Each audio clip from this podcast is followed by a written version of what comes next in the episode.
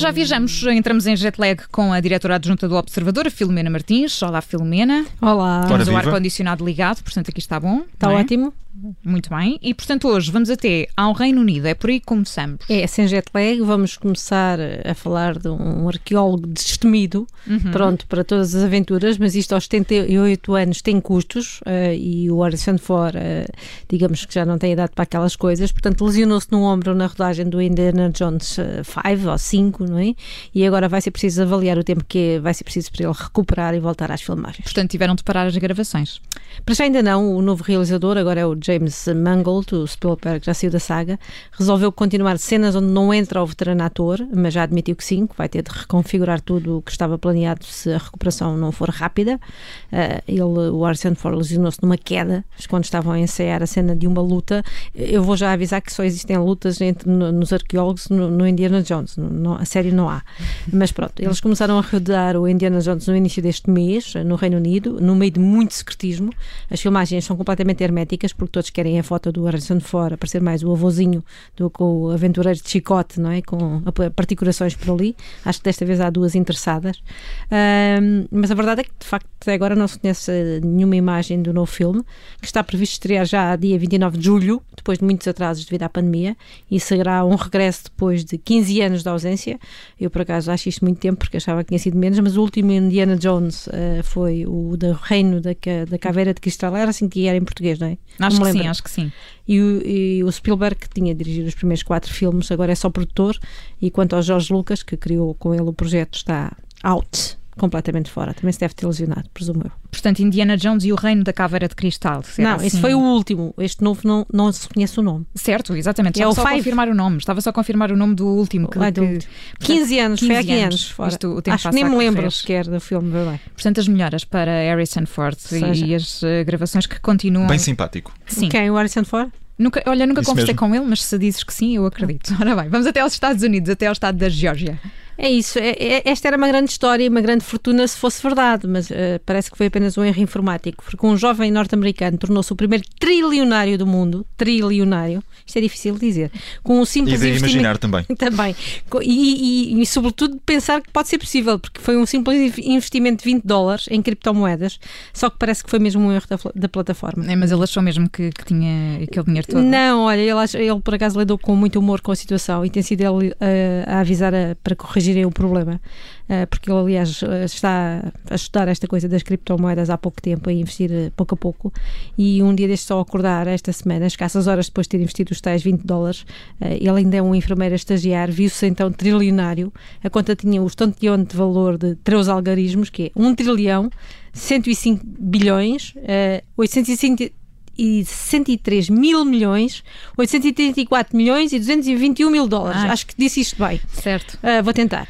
Claro que a plataforma lhe bloqueou logo o acesso à conta e à riqueza, então ele no último mail que mandou uh, pediu que fossem rápidos, porque tem uma empresa de iates gigantes pronta a começar a construir-lhe um iate de luxo em forma de pinguim. Foi assim Pronto. que ele avisou. uh, e também já meteu conversa nas redes sociais com o Elon Musk e perguntou-lhe como é que há de gastar o dinheiro que tem congelado, porque nunca há de ser dele, não é? Muito Mas, bem, pronto, muito sentido ele tem piada. Tem mesmo, tem mesmo. E passamos para o Michigan. Uh, sim, onde, não sei se isto é do aquecimento global, mas parece que há cada vez mais gente por aí a descobrir mensagens em garrafas. Neste caso foi a capitã de um barco turístico dos rios do Michigan, que quando mergulhou para limpar aquela parte de baixo em vidro do, do barco, encontrou uma destas mensagens que era de 1926. 1926. Uhum. Portanto, isso é uma grande aventura, não é? É.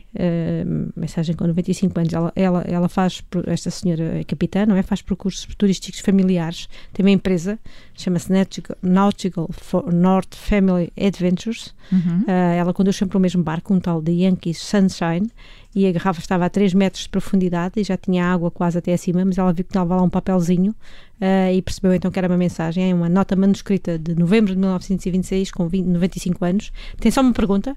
Pergunta, a pessoa que encontra esta garrafa devolverá este papel a George Morrow Shebogan, de Michigan, e dirá onde, onde a encontrou? É uma pergunta, estás a ver? Ela, por acaso, conhece a localidade, o apelido, que acho que é muito comum naquela zona, e por isso à noite pôs um post no Facebook da empresa, a ver se algum cliente conhecia a família do autor da mensagem.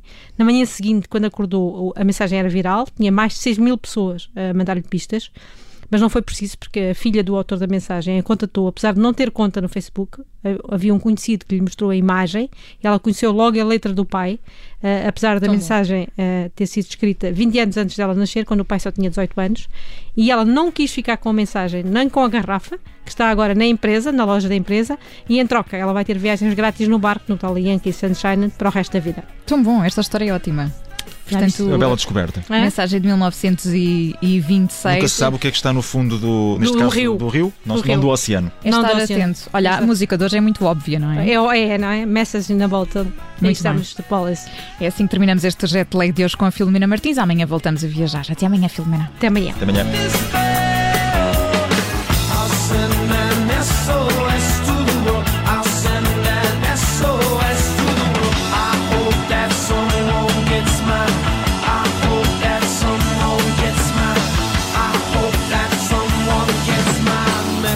In the bar.